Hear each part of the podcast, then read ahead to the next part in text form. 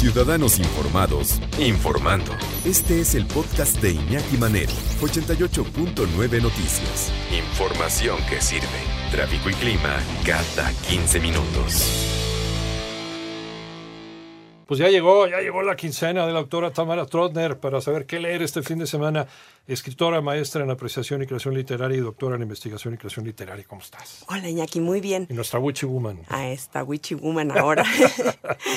pues aquí celebrando este mes, el mes del orgullo LGBT más. Sí. Eh, ¿no? Que el 28 de junio es como el Día Internacional que se celebra en realidad en conmemoración a, no sé si recuerdas este, este bar que había en Greenwich Village en Nueva York, y en 1969 hubo como entraron los policías, golpearon a muchas de las personas, era un bar gay, eh, y a partir de ahí empezaron a surgir muchísimos movimientos casi espontáneamente para pelear y para decir esto no es justo, y de ahí hubo, hubo muchas leyes y muchas situaciones que mejoraron mucho la vida de esta comunidad.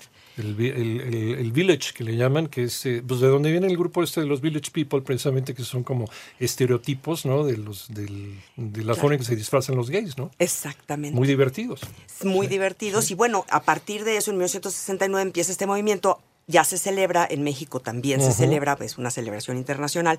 Y entonces pensé en hablarles de este libro maravilloso que se llama, llama El beso de la mujer araña, de Manuel Puig, precisamente porque es un libro eh, que habla de, las relaciones homosexuales y, es mucho más que eso, Iñaki. La verdad es que cuando digo yo voy a hablar del libro de El beso de la mujer araña, ah, el libro homosexual. Y claro que no, es muchísimo no, más. Tiene mucho fondo. Tiene muchísimo fondo. Realmente, de hecho, eh, Mario Vargas Llosa dijo, la obra de Puig es una de las más originales de los últimos años del siglo XX. Y pues Vargas Llosa sabe, ¿no? Eh, Manuel Puig nació en, eh, nació en Argentina en, 1932 y de hecho murió en México. Muy curiosamente murió en Cuernavaca, Morelos, en 1990.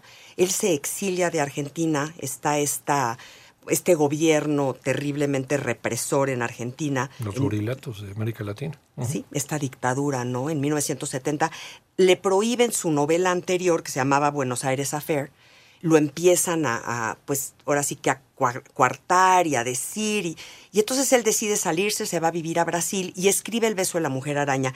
Y dice que esta novela era su forma de decir que no iba a acomodar su arte por el miedo o la intolerancia y precisamente de eso es de lo que quiere hablar. Y bueno, lo bueno, esta novela primero les voy a decir que en 1985 fue adaptada al cine en Brasil.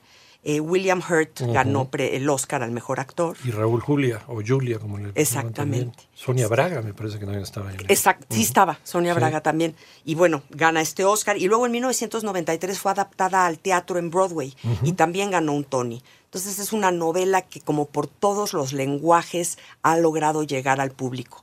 Lo primero que nos llama la atención es la estructura, porque es una estructura de diálogo.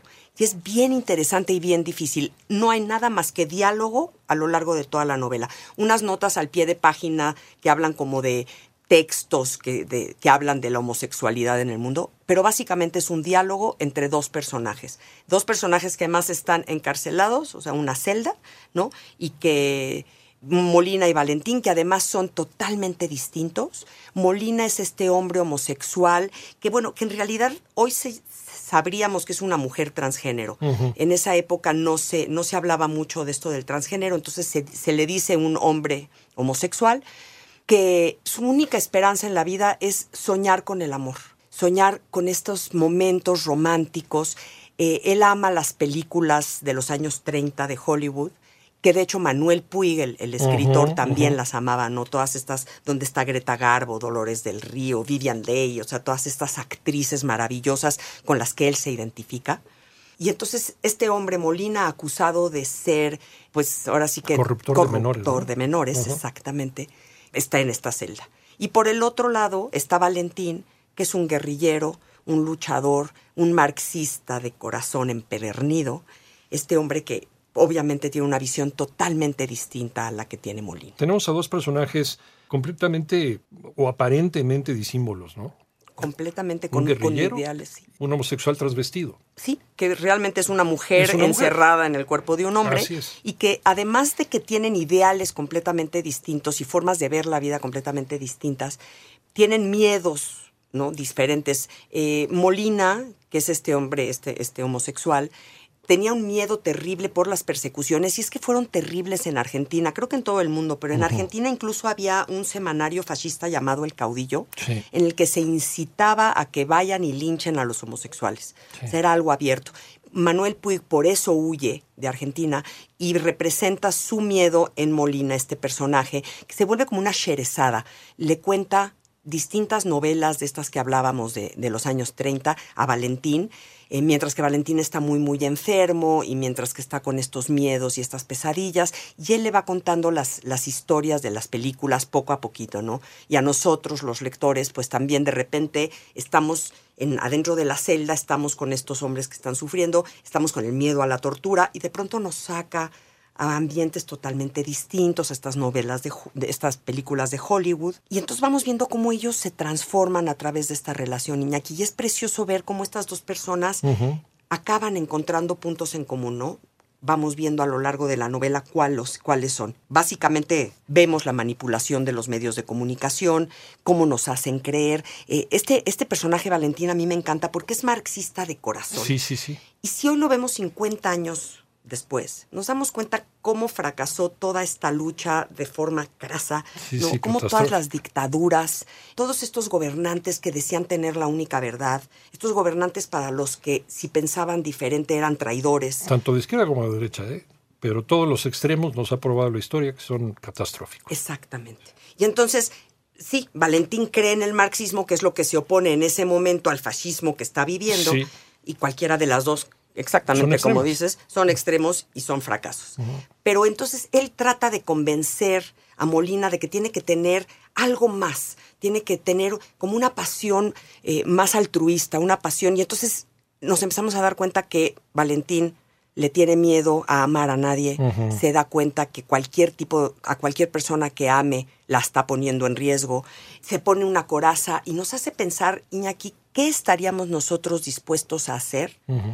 En una situación extrema para salvar a nuestros seres queridos. Ya no digo ni siquiera salvarnos a nosotros, pero sí a nuestros hijos, a nuestros nietos, a qué estamos dispuestos a hacer. Y lo que vemos aquí en la novela, los seres humanos estamos dispuestos a hacer pues cosas muy tremendas, ¿no? El, Eros contra el Tánatos son, son todas estas figuras, ¿no? Siempre, siempre opuestas. El, el guerrillero macho, este, ¿no? Testosterona, más no poder, este, de extrema izquierda radical, ¿no? Y, la persona sensible, la persona amorosa, la persona, la, parte femenina, ¿no?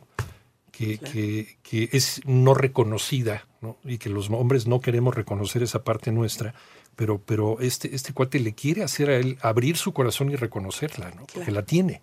Y claro que la tiene. Y entonces también la novela nos habla de los sueños. No, este hombre que como dices, tiene esta coraza de yo todo lo puedo y a mí no me va a pasar nada.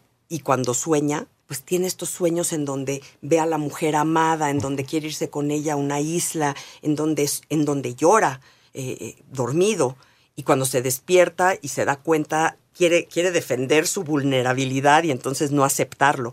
Y el otro hombre que en vida es totalmente vulnerable, no necesita esconderlo, y también tiene todos estos sueños pues románticos, de poder amar a alguien sin ser perseguido. Él dice, es que lo que yo quiero es tener un esposo y amar a ese esposo y servirlo y darle la cena en la noche. Y entonces Valentín se vuelve loco y le dice, ¿qué te pasa? O sea, eso es ser, estás loco, ¿no? Es La novela es realmente muy divertida, las imágenes que nos presenta son padrísimas. Te digo que esta forma de hacerlo en forma de diálogo la vuelve súper dinámica y al final, a pesar de que nos lloramos un poquito y nos reímos otro poquito, cuando cerramos la novela sí nos deja pensando todo el tiempo en todo esto, en que, lo terrible que son estos gobiernos totalitarios, la represión, el odio, el odio a cualquier a lo grupo, diferente, a lo diferente. Totalmente, el no aceptar lo diferente y no entender que somos parte todos de lo mismo, ¿no? Sí, no hay que olvidar que, por ejemplo, el, régimen eh, de ultraderecha, o en el caso de Hitler, no solamente quería acabar con el judaísmo, quería acabar con los homosexuales y los gitanos. Todo lo que fuera diferente para ellos y que fuera eh, trastocado de la realidad y de la naturaleza. Y por otro lado estamos en la extrema izquierda, un Che Guevara que está considerado como héroe para mucha gente, ¿no? Él, él, decía que su fascinación era meter en campos de concentración a los homosexuales para que aprendieran a ser hombrecitos. ¿no? Entonces, ¿en, qué lugar te puedes sentir seguro siendo un homosexual? Sí, esta, esta comunidad LGTB realmente ha sufrido muchísimo, ha sido perseguida muchísimo, han sido desde chiquitos, ¿no? Desde muy chicos en las escuelas, el bullying que se hace, incluso si no eres homosexual, pero ah, tienes algún tipo de rasgo. Entonces, sí creo que es bien importante leer estas novelas y darnos cuenta ahorita que es el mes eh, del orgullo, entender que cualquier persona que sea diferente es ser humano de, exactamente igual que nosotros. Te, va a ayudar a cambiar la perspectiva de muchas cosas. ¿eh? Es una novela escrita en el 76, cuando finalmente se estaba decidiendo que la homosexualidad no era una enfermedad, ¿no? Ni se contagiaba, ¿no? Que podía tener cualquier otra causa, pero no era ni contagiosa ni era una enfermedad. Y estábamos teniendo otra sensibilidad hacia, los otros. Pues sí, y hoy, 2023, siguen habiendo terapias de conversión, Iñaki. O sea, gente absurda. Gente absurda, sí es terrible. Hay que leerla, hay que leerla sin falta. El beso de la mujer araña de Manuel Puig Tamara Trotner, doctora, maestra en apreciación y creación literaria, doctora en investigación y creación literaria. ¿Dónde te encontramos? Me encuentran en todas las redes como Tamara Trotner y sigamos platicando de este tema que creo que es interesantísimo, ¿no? Pónganme sus comentarios y a ver qué, qué sacamos. Y siempre responde. Sí. Y ella es la que responde. ¿eh? Yo respondo, sí, no tengo bots ni cosas de eso. Gracias, Tamara. Gracias, Iñaki. Un placer igual.